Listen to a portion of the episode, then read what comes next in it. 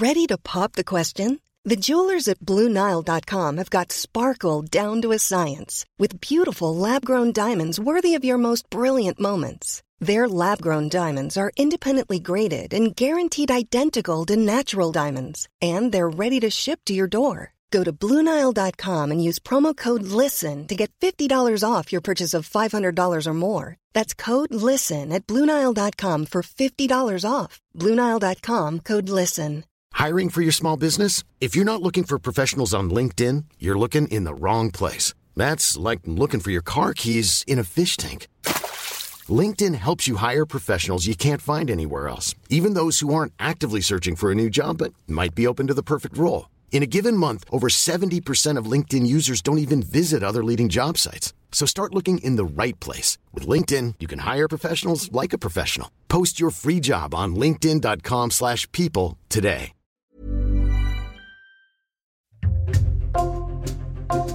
Bonjour, c'est Thibault Lambert et vous écoutez Code Source, le podcast d'actualité du Parisien. Limogée de son poste d'ambassadrice en 2020, battue aux élections sénatoriales l'année suivante, Ségolène Royal n'a pas encore dit son dernier mot. À 69 ans, l'ancienne ministre socialiste fait parler d'elle en cette rentrée. Elle devient chroniqueuse chez Cyril Hanouna dans Touche pas à mon poste et quelques jours avant ses débuts dans l'émission, fin août, elle avait annoncé, à la surprise générale, son intention de créer une liste en vue des prochaines élections européennes en 2024. Alors que signifie cet énième retour médiatique et politique Et qu'est-ce que le parcours de Ségolène Royal ces dernières années nous dit sur elle Élément de réponse dans Code Source avec deux journalistes du service politique du Parisien, Pierre Maurer, en charge de la gauche, et Marcelo Vesfred, le chef adjoint de ce service.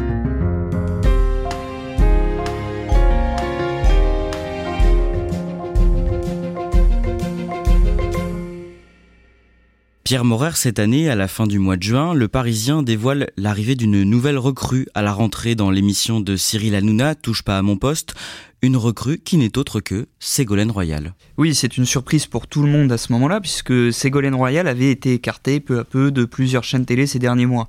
En fait, on comprend qu'elle va présenter une chronique une fois par semaine pour décrypter un sujet de l'actualité politique.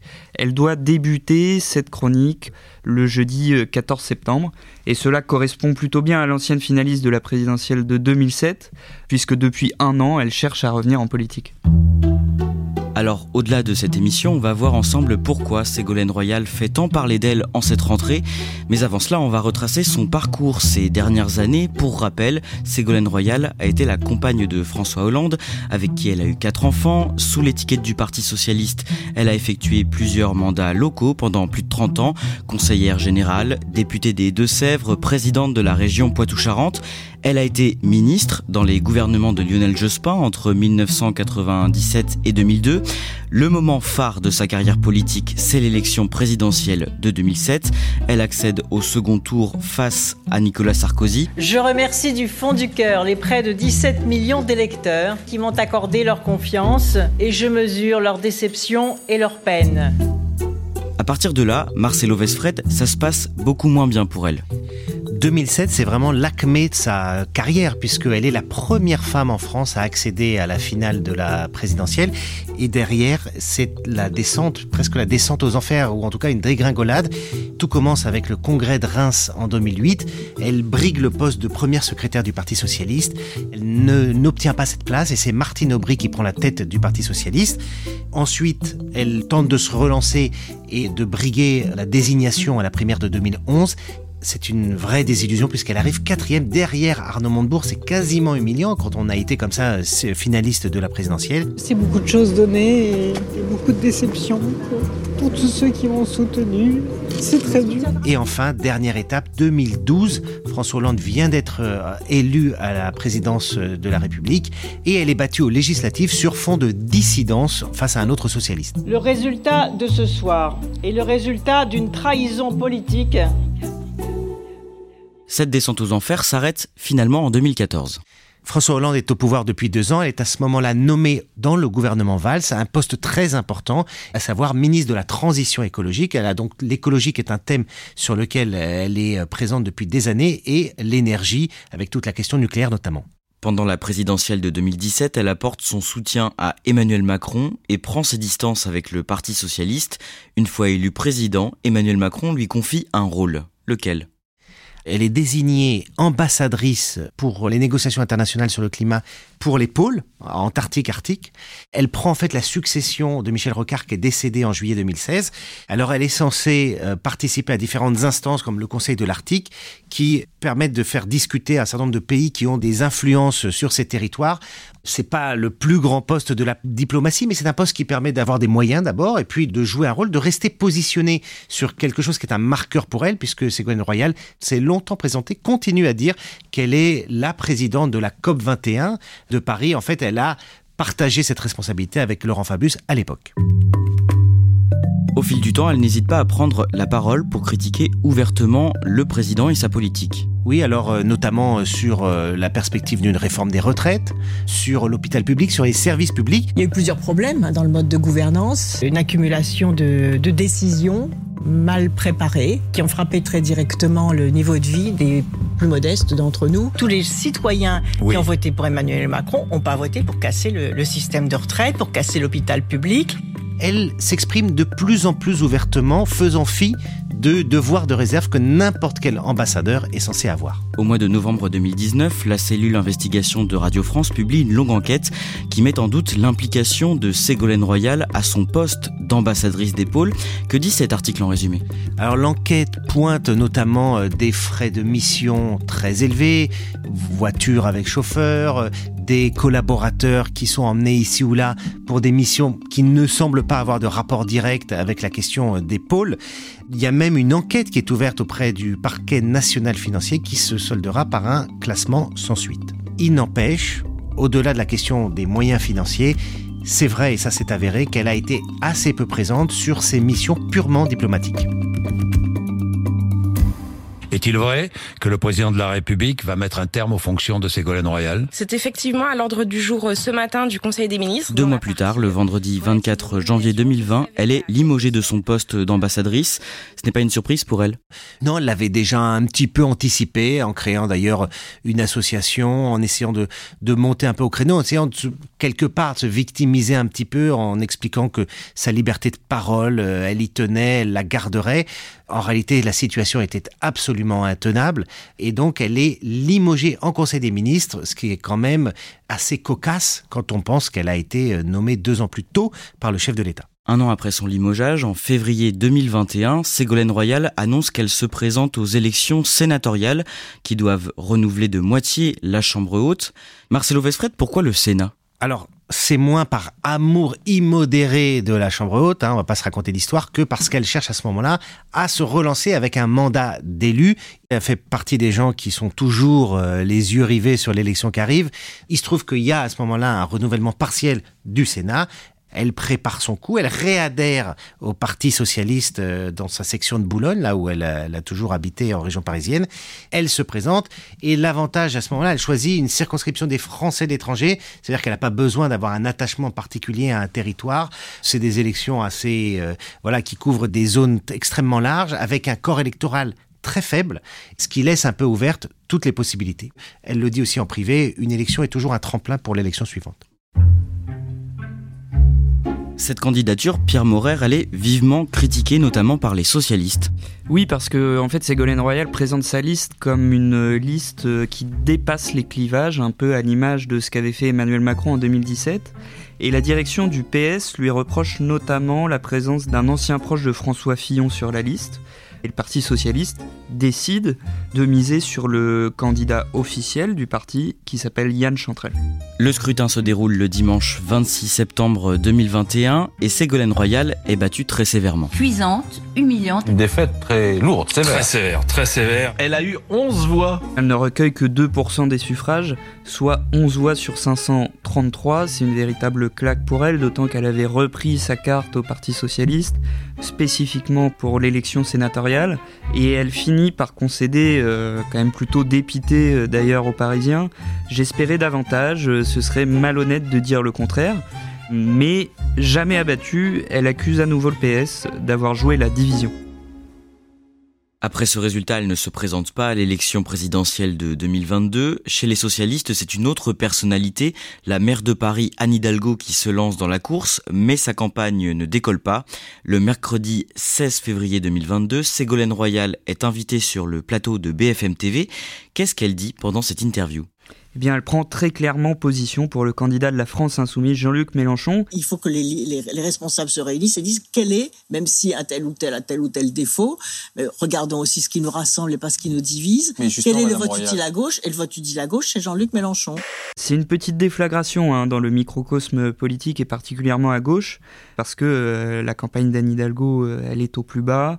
La candidate socialiste n'arrive jamais à décoller. Et ce soutien de Ségolène Royal à Jean-Luc Mélenchon se révélera déterminant pour les insoumis, notamment dans les analyses qu'ils feront après la campagne sur la bascule du vote des électeurs socialistes pour l'ancien sénateur socialiste Jean-Luc Mélenchon. Cette déclaration, j'imagine qu'elle ne contente pas tout le monde à gauche. Mais évidemment, beaucoup sont surpris, hein, puisque en quelques années, euh, Ségolène Royal est quand même passé d'Emmanuel Macron à Jean-Luc Mélenchon, qui sur le fond politique n'ont rien à voir, ne défendent pas la même chose. Donc euh, Ségolène Royal fait le grand écart. Par la suite, Ségolène Royal apparaît régulièrement sur les plateaux télé pour commenter l'actualité.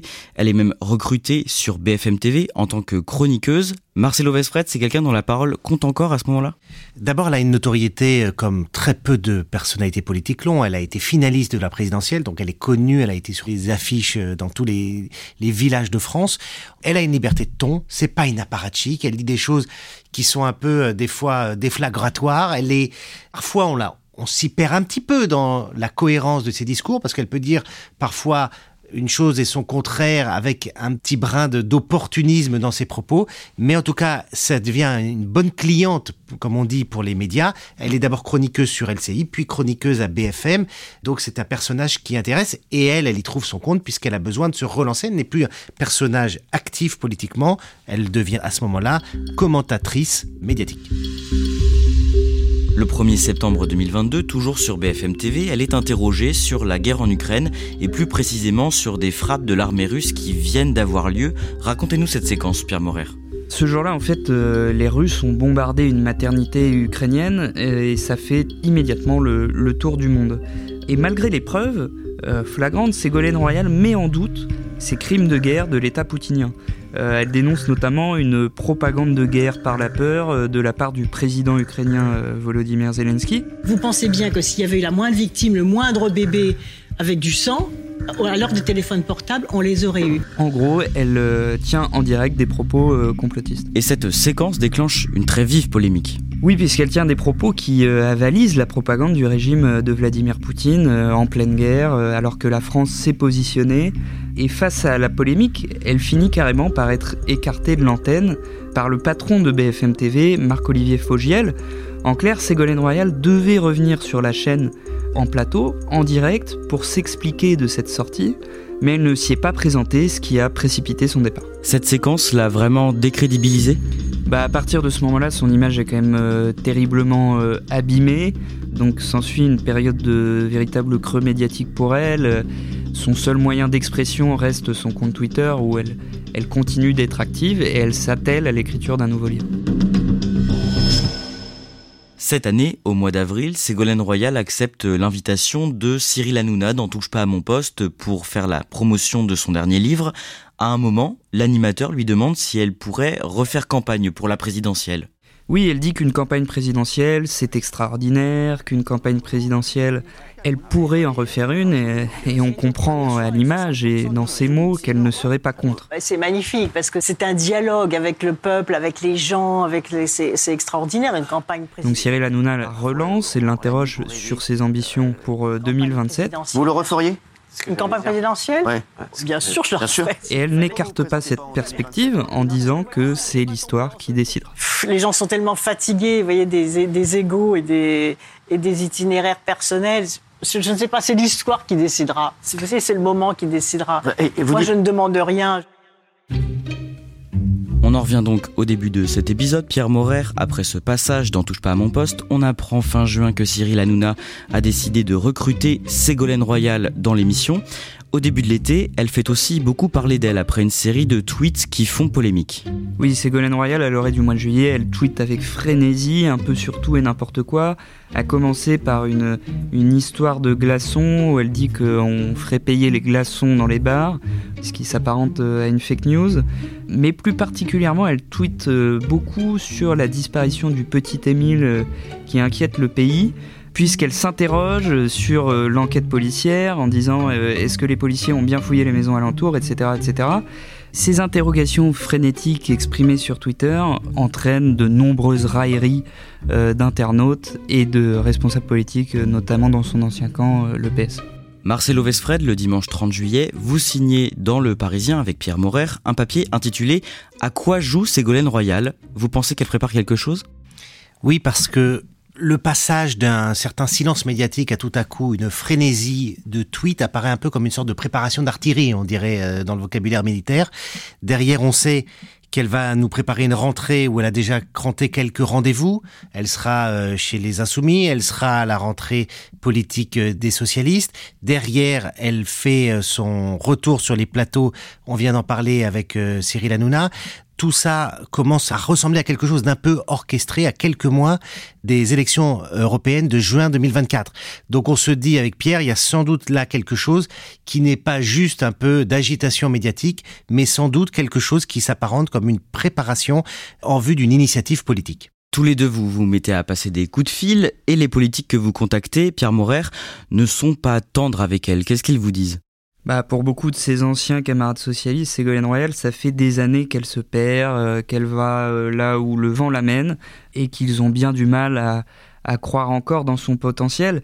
Certains vont même jusqu'à la comparer à Gérard Depardieu, hein, le célèbre acteur à la peine pour participer à des films euh, depuis ses accusations de viol.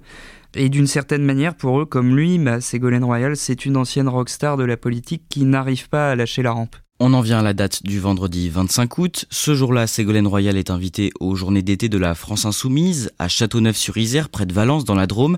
En fin d'après-midi, elle fait une annonce. Je vais conduire une liste pour les élections européennes, une liste d'union. Oui, c'est une totale surprise. En fait, Ségolène Royal, elle prend tout le monde de court en annonçant qu'elle a l'intention de prendre la tête d'une liste d'union des gauches, notamment avec le soutien des LFI. Et en espérant que cette dynamique d'union va rencontrer les aspirations profondes de l'électorat de gauche. Elle est relancée plusieurs fois par les journalistes sur place qui sont euh, tous interloqués.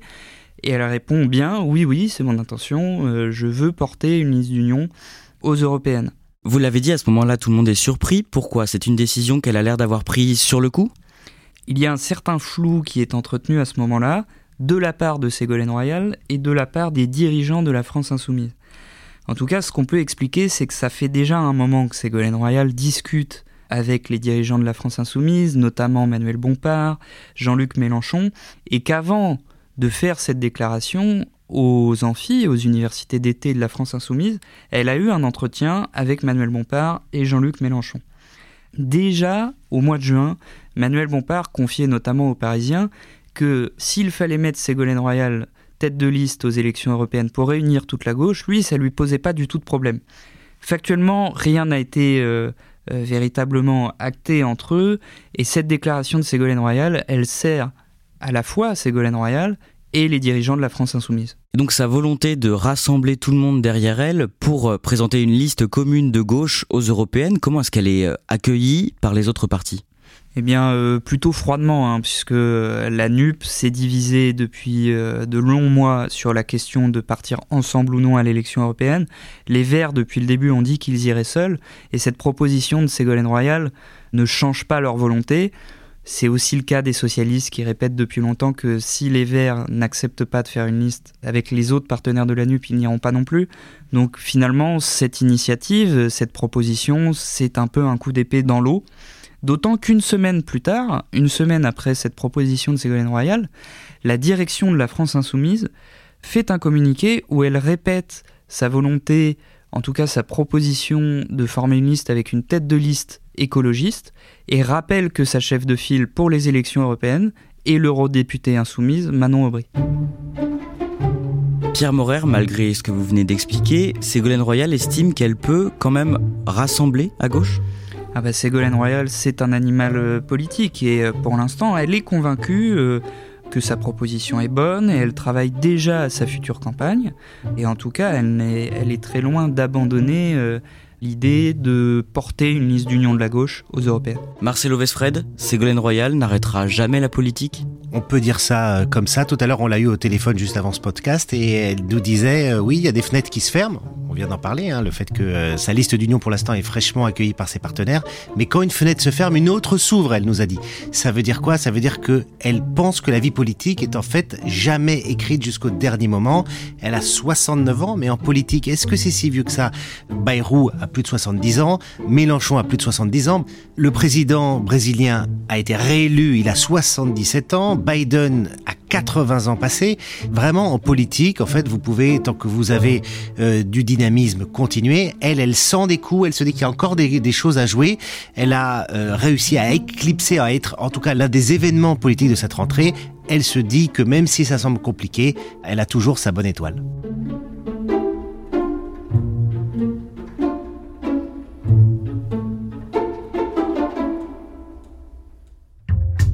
Merci à Pierre Morer et Marcelo Vesfred. Cet épisode de Code Source a été produit par Raphaël Pueyo et réalisé par Pierre Chaffanjon. Code Source, c'est le podcast quotidien d'actualité du Parisien. Nous publions un nouvel épisode chaque soir de la semaine, du lundi au vendredi.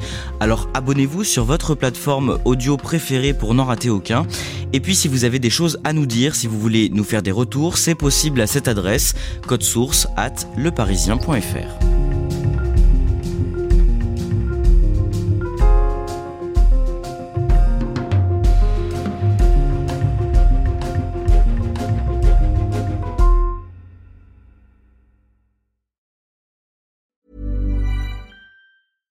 Hey, it's Paige DeSorbo from Giggly Squad. High quality fashion without the price tag. Say hello to Quince. I'm snagging high-end essentials like cozy cashmere sweaters, sleek leather jackets, fine jewelry, and so much more. With Quince being 50 to 80% less than similar brands. And they partner with factories that prioritize safe, ethical, and responsible manufacturing. I love that. Luxury quality within reach. Go to quince.com slash style to get free shipping and 365 day returns on your next order. Quince.com slash style. Sick of being upsold at gyms? My guy, you're currently a base member. For $90 more, I can upgrade you to our Shred membership. For 130 more, you'll be a swole member. And for just $300 more, you'll reach Sweat Platinum. At Planet Fitness, you'll get energy without the upsell. Never pushy, always free fitness training and equipment for every workout. It's fitness that fits your budget. Join Planet Fitness for just $1 down and $10 a month. Cancel anytime. Deal ends Friday, May 10th. See Home Club for details.